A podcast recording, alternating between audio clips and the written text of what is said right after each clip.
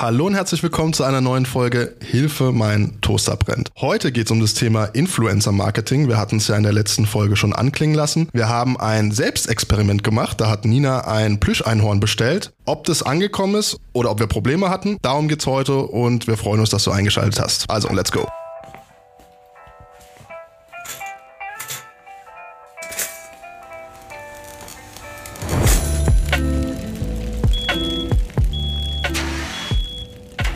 Heute haben wir wieder einen Gast und zwar ist Amelie heute bei uns. Hallo Amelie. Hallo. Auch Amelie ist Juristin bei uns im EVZ und ja, sie wird heute so ein bisschen ihre Expertenmeinung einbringen. Sie beschäftigt sich viel mit dem Thema Influencer-Marketing und sie ist auch selber auf Instagram unterwegs, hat sie mir vorher erzählt. Bevor wir jetzt aber in das Thema Influencer-Marketing mehr einsteigen, vielleicht noch ein kurzes Update. Ich habe ja eingangs schon erwähnt, wir haben ein Selbstexperiment in unserer letzten Folge gemacht und zwar haben wir ein Plüscheinhorn bestellt. Nina hat es am 10. Juni bestellt. Wir haben bis heute noch keine Lieferung erhalten. Nina hat sich, gestern war das, glaube ich, vorgestern, hast du, hast du denen eine Mail geschrieben? Geschrieben und hast gefragt, jo Leute, wann kommt denn mein heiß ersehntes Einhorn endlich an? Wir haben bis jetzt noch keine Rückmeldung bekommen, dir wurden aber mehr abgezogen, als in der Bestellbestätigung stand. Ich glaube, es hat 40 Euro oder 39,99 gekostet. Wie viel hast du denn jetzt schlussendlich bezahlt? Das war schon mal relativ kurios. Also genau wie du sagtest, vor ungefähr, ja, bisschen mehr als zehn Tagen, sag ich mal, haben wir das bestellt und zwar auf einer Seite, die Dropshipping betreibt. Was das ist, falls du da nochmal nachhören möchtest, dann hör dir gerne unsere letzte Folge an. Da erklären wir dir, was Dropshipping ist. Jetzt wurden mir 70 Cent mehr abgezogen, als das Teil eigentlich hätte kosten sollen.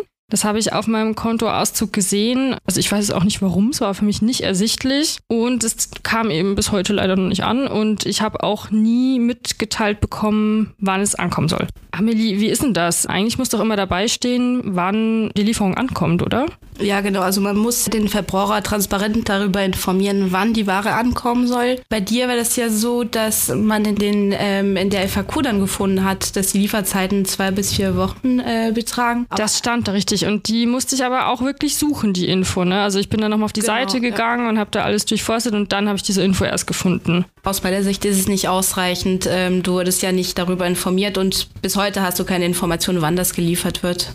Deswegen habe ich da jetzt hingeschrieben und habe gesagt, es wäre dringend. Ich möchte bitte meine Lieferung so bald wie möglich bekommen. Das ist nämlich ein Geschenk. Und ich habe auch nachgefragt, wie es zu dem Preis kam. Amelie, kannst du dir das erklären? Warum wurde mir da jetzt mehr abgezogen? Gibt es da irgendwelche, also woran könnte das liegen? Wir wissen es ja nicht. Also ehrlich gesagt finde ich auch der, den Unterschied nicht so hoch. Deswegen ist es schwer zu erkennen, warum du dann 70 Cent mehr bezahlt hast. Aber vielleicht liegt es daran, dass der Verkäufer in UK sitzt und mit Brexit kann das ja sein, dass vielleicht Gebühren gefallen sind was sehen wir ähm, dann in der Rechnung, wenn das Einhorn ankommen sollte? Da bin ich sehr gespannt, was in der Rechnung steht oder ob mir auf die Mail vielleicht doch ähm, eine Antwort gegeben wird. Wir halten dich auf dem Laufenden. So viel zum Einhorn.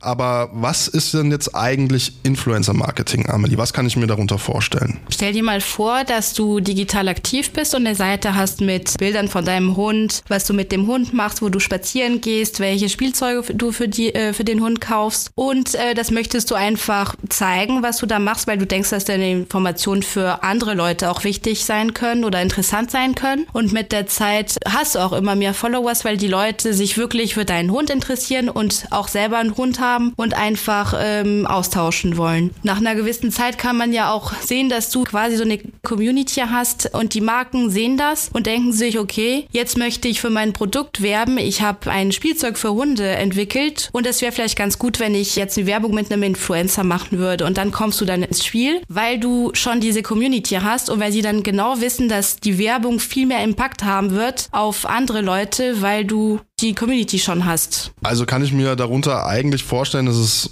wie früher so die klassische Fernsehwerbung, nur jetzt eben auf Social Media. Schon, ja. Was wichtig da ist, ist einfach, dass die Zielgruppe schon da ist. Wenn du einen Werbespot machst, dann weißt du ja nicht, wer die anguckt und. Und so kannst du es jetzt halt zielgruppenspezifischer wahrscheinlich ausspielen. Genau, dann weißt du ja auch, dass die Leute viel mehr Engagement dafür haben. Also da wirst du viel mehr Chancen haben, dein Produkt zu verkaufen, weil jemand das für dich wirbt, der auch dann äh, das an die Leute, die dann daran interessiert sind, weitergibt. Der Vergleich mit dem Fernsehspot, den finde ich interessant, weil wenn sowas im Fernsehen läuft, ist es ja total klar, also ist es uns ja allen total klar, dass jetzt gerade Werbung ist, ne? dass es jetzt gerade ein Werbeblock ist. Es ist total klar, dass mir da jemand was verkaufen möchte. Bei Influencern ist es ja so, das ist ja eher neu, dass die das kennzeichnen müssen und sogar richtig dazu schreiben müssen, dass sie jetzt gerade Werbung machen. Das ist ja auch genau das Problem mit Influencern. Beim Werbespot ist es ja schon alles geregelt und bei Influencern muss man ja überlegen, wie die bestehenden Rechtslagen eigentlich, ähm, äh, Grundlagen, sorry, überhaupt für Inf äh, Instagram oder Influencer-Marketing im Allgemeinen dann gelten. Und das wird ja immer neu entschieden bei den Gerichten. Die äh, Entscheidungen sind ja immer unterschiedlich. Und es hängt ja auch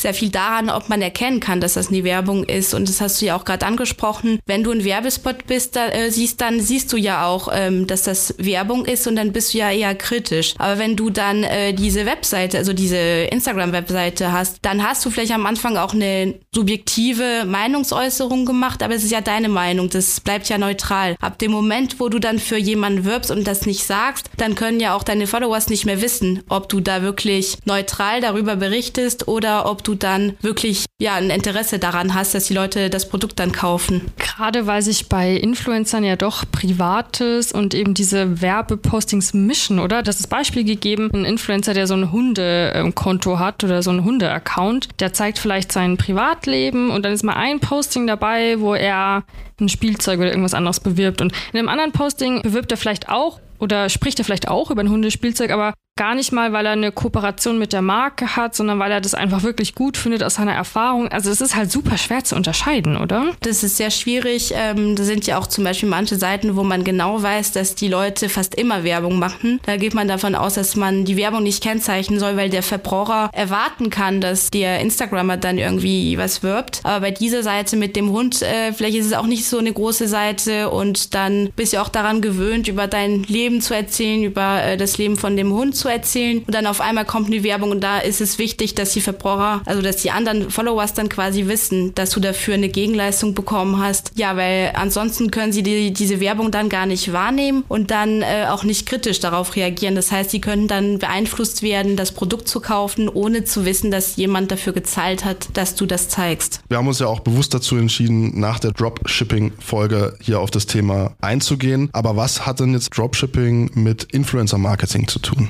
Also da haben viele Influencer für Dropshipping geworben, einfach ein Produkt bekommen oder äh, eine Zahlung bekommen, damit sie dann das Produkt einfach in Szene setzen. Und ähm, das ist ja sehr oft nicht erkenntlich, dass das eine Werbung ist. Ich habe es ja schon erwähnt mit der Meinungsäußerung. Also in der Regel kriegst du ja ein Produkt oder kaufst dir was und dann testest du auch das Produkt, um zu wissen, ob das wirklich gut ist. Und dann hast du halt die Wahl, ob du dann sagst, dass es gut ist oder schlecht. Und dann kannst du halt ein bisschen erläutern, was da gestimmt hat oder nicht gestimmt gestimmt hat. Aber bei Dropshipping zum Beispiel haben wir sehr oft die Erfahrung gemacht, dass die Produkte nicht so gut sind oder nicht ähm, von so einer guten Qualität sind. Und wenn du dann dafür gezahlt wirst, dann nimmst du dir vielleicht auch nicht die Zeit, das Produkt zu testen und gibst dann eine Information weiter, die vielleicht nicht stimmt oder ja, oder wirst ja auch dafür gezahlt. Also von daher wirst du auch gar keine falsche Inform also falsche Bewertung dann abgeben. Hier nochmal der kleine Tipp. Zum Dropshipping gibt es eben alles in unserer vorherigen Folge, also hör da gerne nochmal rein, wenn du dich dazu mehr informieren möchtest. Amelie, jetzt wollte ich dich noch fragen,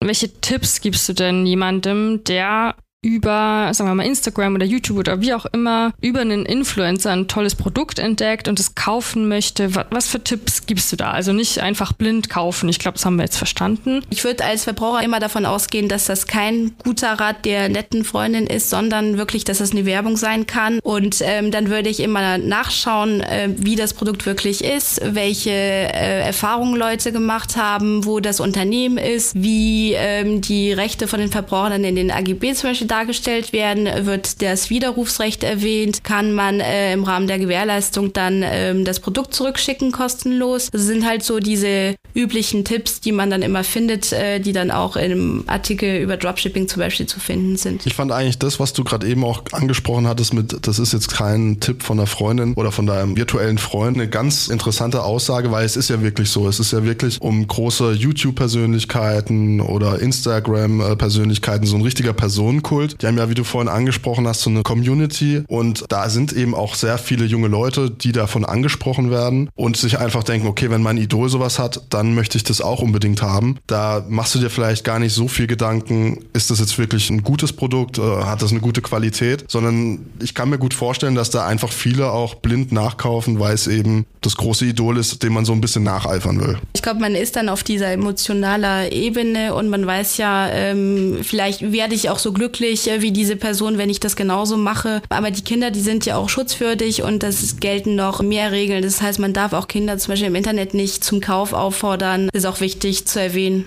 Natürlich ist uns bewusst, dass man auch echt gute Empfehlungen über Social Media finden kann. Also so wie ich das jetzt raushöre, die Message ist einfach, sei skeptisch, genauso wie du es bei einer Fernsehwerbung wärst und achte so ein bisschen drauf, will mir hier jemand was verkaufen oder nicht. Hast du vielleicht schon mal die Erfahrung gemacht, dass du bei einem Influencer was gekauft hast und dann nicht so zufrieden warst oder vielleicht auch zufrieden gewesen bist? Lass es uns wissen. Äh, schreib uns da gerne an podcast.evz.de. Ansonsten noch mal ein großes Dankeschön an Amelie. Du warst ja ein bisschen aufgeregt vor der ersten Folge. Du hast hast das super gemacht. Vielen Dank dafür. Dankeschön.